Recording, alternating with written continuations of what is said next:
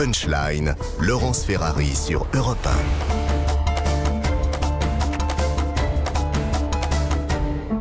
18h36, pratiquement, on se retrouve en direct dans Punchline sur CNews et sur Europe 1. Éric Chevet nous a rejoint. Bonsoir.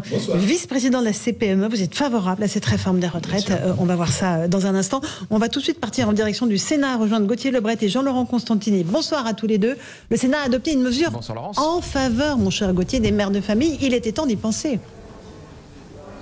Absolument, ça va concerner les mères de famille qui partiront à partir de 63 ans à la retraite. Elles verront eh bien, leur retraite revalorisée à hauteur de 5%. Et depuis eh bien, que cette mesure a été adoptée ici au Sénat, la droite essaye d'accélérer les événements face à l'obstruction de la gauche qui dépose des sous-amendements, qui fait des rappels au règlement pour tenter d'éviter un vote avant dimanche minuit.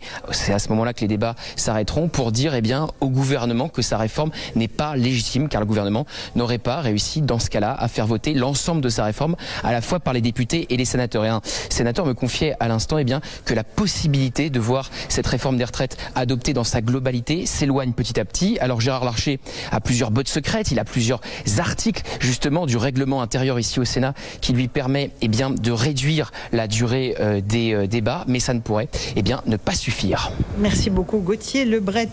Avec Jean-Laurent Constantini, Éric Chevet, euh, même au Sénat, on voit que les débats sont difficiles. Cette mesure pour les mères de famille, elle était importante? C'était une vraie injustice? Oui, parce qu'effectivement, on a constaté euh, à la lecture, au décryptage en fait euh, de, du projet qui était sur la table que euh, l'avantage que dont bénéficiaient les mères de famille, qui est un avantage relatif, hein, en fait, était diminué par le fait de reposer de deux ans. Donc c'est d'ailleurs à, la limite une bonne nouvelle parce que petit à petit ça veut dire que les femmes entrent plus dans le, dans le monde du travail et du coup acquièrent plus de droits à égalité que des, hommes, enfin avec des écarts encore très, importants, mais petit à petit, mhm.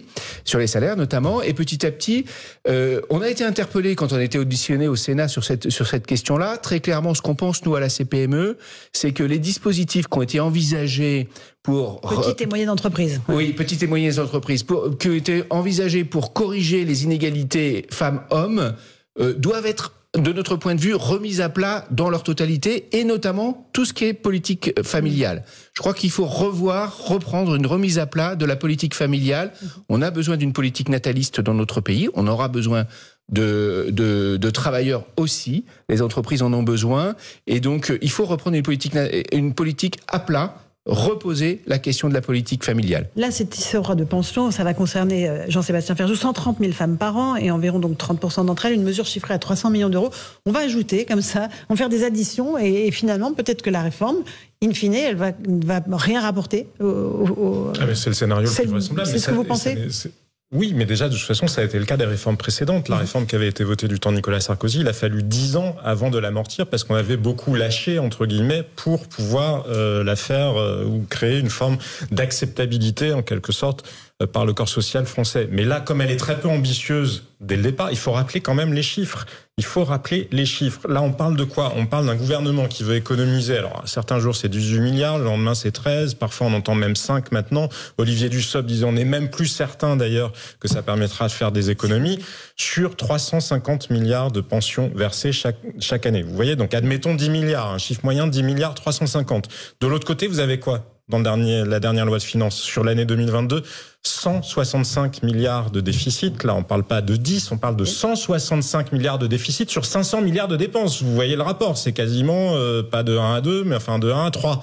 Alors que là, on parle de quelque chose qui finalement, du point de vue d'un technocrate, c'est euh, le, le, trait, euh, l'épaisseur du crayon. C'est une réforme qui est malheureusement terriblement technocratique. qu'il aurait fallu intégrer dans une réflexion à la fois beaucoup plus vaste sur la place du travail, le sens du travail, la place des seniors dans l'économie française, et dans une réflexion également beaucoup plus vaste sur les finances publiques parce que si on veut envoyer un signal au marché financier ou à l'Union européenne, parce que le rationnel du gouvernement pour le faire, c'est quand même celui-là, hein, ils veulent pas véritablement sauver le système de retraite, ça ne va pas le sauver, on le sait, il faudra des clauses de revoyure assez rapidement.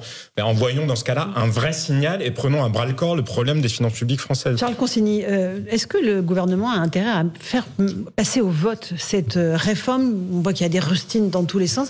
Est-ce qu'il est, il doute aujourd'hui euh, de pouvoir la faire passer par un vote et donc il pourrait éventuellement utiliser le 49-3 J'imagine qu'ils vont s'assurer avant de passer au vote qu'ils ont les votants pour ça.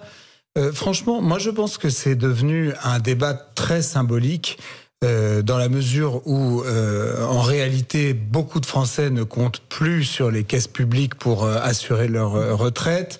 Euh, beaucoup sont, à mon avis, euh, lucides sur le fait que si on ne fait pas cette, euh, ce report de l'âge maintenant, on le refera peut-être dans deux ans, trois ans. euh, on, on- on ira vers cet âge qui ressemble euh, à l'âge de départ qui existe dans les autres pays européens qui sont comparables à la France. Donc je crois que ça s'est cristallisé surtout sur un symbole en fait. C'est le symbole de euh, finalement du fait que le, gouvernement d'Emmanuel Macron euh, euh, finalement ne fait des réformes que euh, sans jamais aller chercher de solidarité chez les citoyens les plus les plus fortunés. Il y a toujours un peu cette cet arrière-fond qui tapisse euh, qui tapisse le débat. Et c'est par ailleurs un, un- pour moi un retour des syndicats aussi qui, à la faveur de cette euh, réforme, euh, reprennent du poil de la bête par rapport à la France insoumise.